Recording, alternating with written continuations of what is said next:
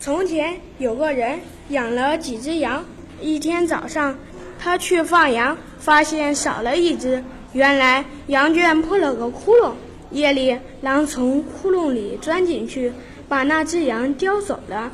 街坊劝他说：“赶快把羊圈修一修，堵上那个窟窿吧。”他说：“羊已经丢了，还修羊圈干什么？”第二天早上，他去放羊。发现又少了一只，原来狼又从窟窿里钻进去，把羊叼走了。他很后悔，不应该不接受街坊的劝告，心想现在修还不晚。他赶快把那个窟窿堵着，从此他的羊再也没有丢过。